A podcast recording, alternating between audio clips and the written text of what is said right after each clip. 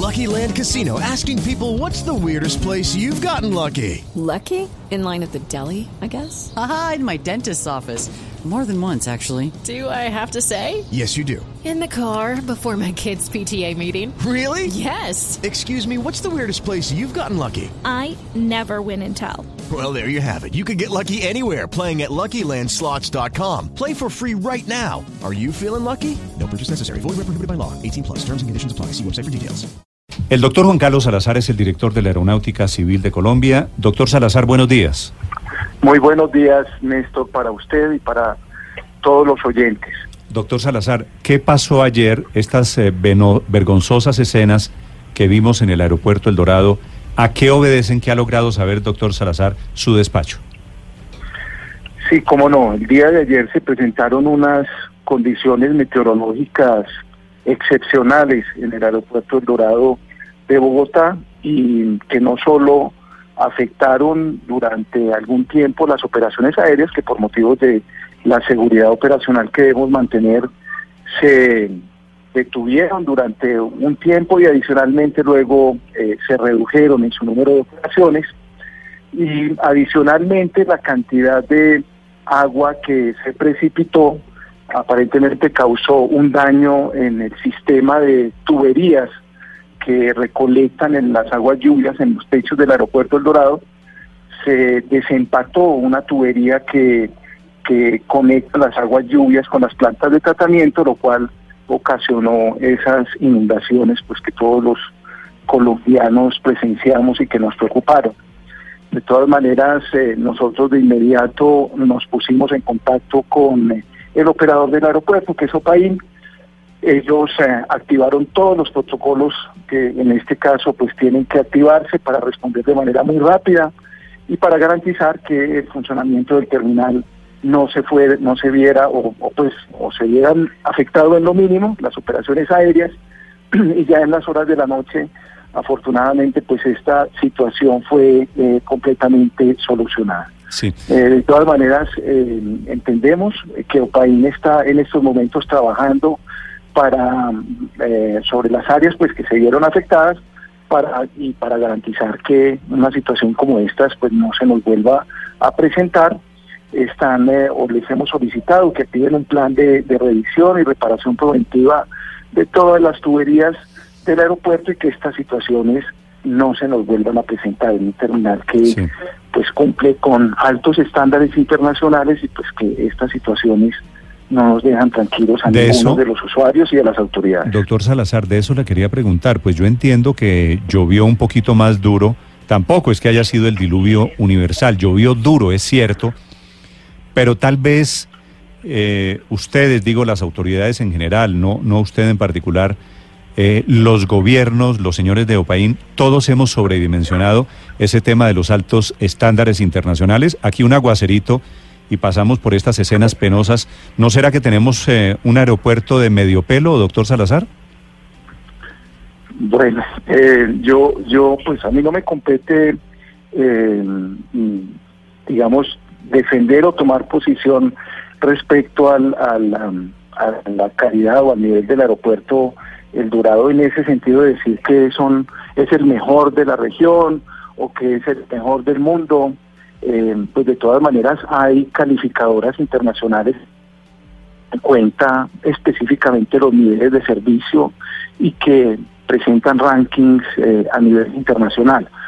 Yo lo que sí le puedo decir como autoridad y como usuario, eh, porque conocí también las condiciones en que se operaban hace unos 15 años en Bogotá, pues las condiciones son dramáticamente superiores. Esas condiciones de operación han permitido precisamente que el transporte aéreo en Colombia crezca de la manera vertiginosa que ha crecido, que se ha triplicado el número de pasajeros entre el año 2005 que movilizamos 12 millones al año 2016 que ya se movilizaban casi Sí. 36 Sí. millones de Doctor pasajeros. Salazar, pero digamos que esa no es la discusión hoy, lo- pues sabemos que todo lo, lo, lo que se moviliza allí, pero nos preocupa es pensar que de pronto sea un problema estructural de construcción del aeropuerto, porque pues llueve llovió ayer más duro y probablemente en el futuro va a llover muchas veces así de duro o más quiere decir que en cualquier momento podría llover permanentemente sobre, sobre el aeropuerto. ¿Qué le dicen a ustedes los señores de Opaín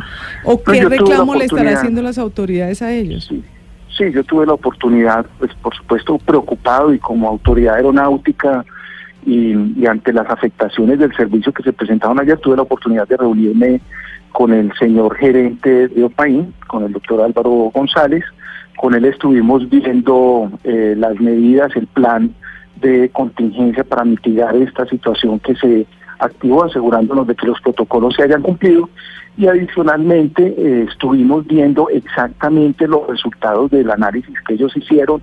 Eh, ellos me mostraron todas las fotografías de la situación que se dio, cómo estaba eh, el techo del aeropuerto, está incólume, no hay ningún problema estructural en los techos de los aeropuertos. Me surgió la inquietud de si de pronto eh, la instalación de paneles solares allí había afectado en algo y está en perfectas condiciones y el problema tiene que ver pues con algo estructural en los techos del aeropuerto.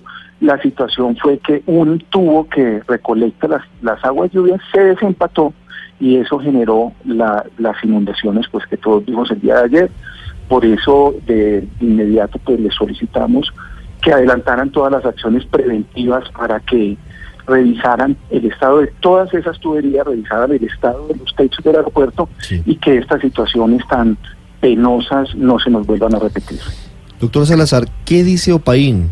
¿Ya con eh, la reparación de ese tubo queda absolutamente superado el tema o puede que requieran el mantenimiento de todo el sistema?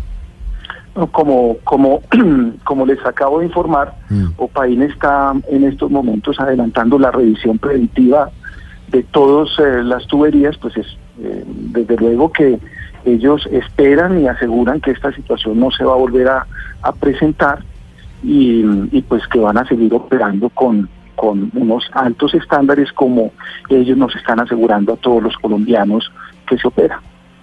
Doctor Salazar, pero una de dos, o tenemos pésimos ingenieros y arquitectos o se usaron pésimos materiales tal vez para ahorrarse algunos pesos. ¿Cuál de las dos le suena más? Pues eh, yo yo diría que sería bueno esperar el análisis eh, específico que se haga. Yo voy a solicitarle al señor gerente de OPAI pues que miremos detenidamente cuál fue el tubo que se desempató y a qué se debió. ¿Cuál es la causa raíz en aviación? Siempre lo que buscamos es establecer cuál es el origen del problema para que el problema no se vuelva a presentar. Eh, y eso es precisamente lo que estamos hablando con OPAI. Sí. Eh, ¿quién, ¿Quién toma una decisión disciplinaria o contractual sobre el concesionario de- del aeropuerto, doctor Salazar? Sí, Néstor. En, en este caso, la contraparte contractual de OPAI es la Agencia Nacional de Infraestructura. La Agencia Nacional de Infraestructura también ah, ha venido trabajando de la mano eh, de OPAI para analizar esta situación y seguramente de acuerdo a los análisis, al resultado de los análisis que se hagan, eh, pues eh, No, nos es que el da la análisis- tranquilidad de si hay una falla contractual o no. El análisis está en el video. ¿Cómo no va a haber una falla contractual? Es como usted lo contratan para que tape una vía, que fue el cuento de la máquina tapahuecos. Tapan el hueco y el hueco se reabre a los 20 minutos, pues eso quiere decir que, que algo Sí, quedó mal. El tubo no se podía soltar, es decir, algo Aquí- les quedó mal Aquí no hay planeado, dudas de sí, que, de sí, que el algo, de que algo falló.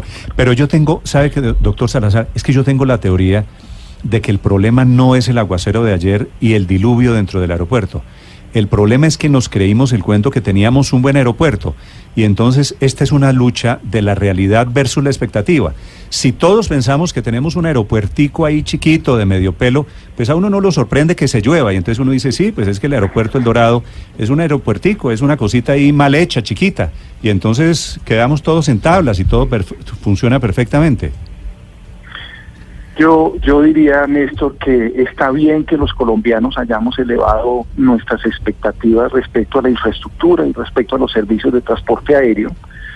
Y yo creo que en esa medida, tanto quienes están prestando este servicio, que en este caso está concesionado a una empresa privada como PAIN, como las autoridades, el gobierno nacional eh, eh, y en cabeza del señor presidente y la señora ministra de Transporte, estamos comprometidas en que esos niveles de servicio no solo se cumplan, sino que respondamos a, las expectativas de mejora que tienen todos los colombianos.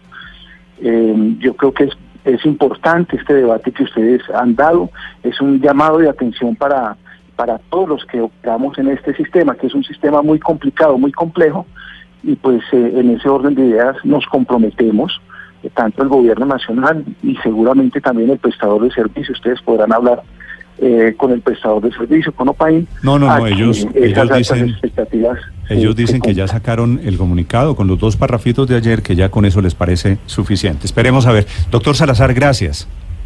A ustedes muchas gracias, Néstor, y a todos los colombianos, pues reiterarles que ah, desde la aeronáutica civil, desde el sector transporte, el Ministerio de Transporte, hay un grupo profesional, técnico, comprometido en eh, la seguridad eh, de las operaciones aéreas, en primer lugar, y en la calidad del servicio que se prestan a los colombianos. Seguramente en un sistema tan complicado se presentarán situaciones como estas y el debate y los llamados de atención son bienvenidos, pero el compromiso sigue siendo el mismo.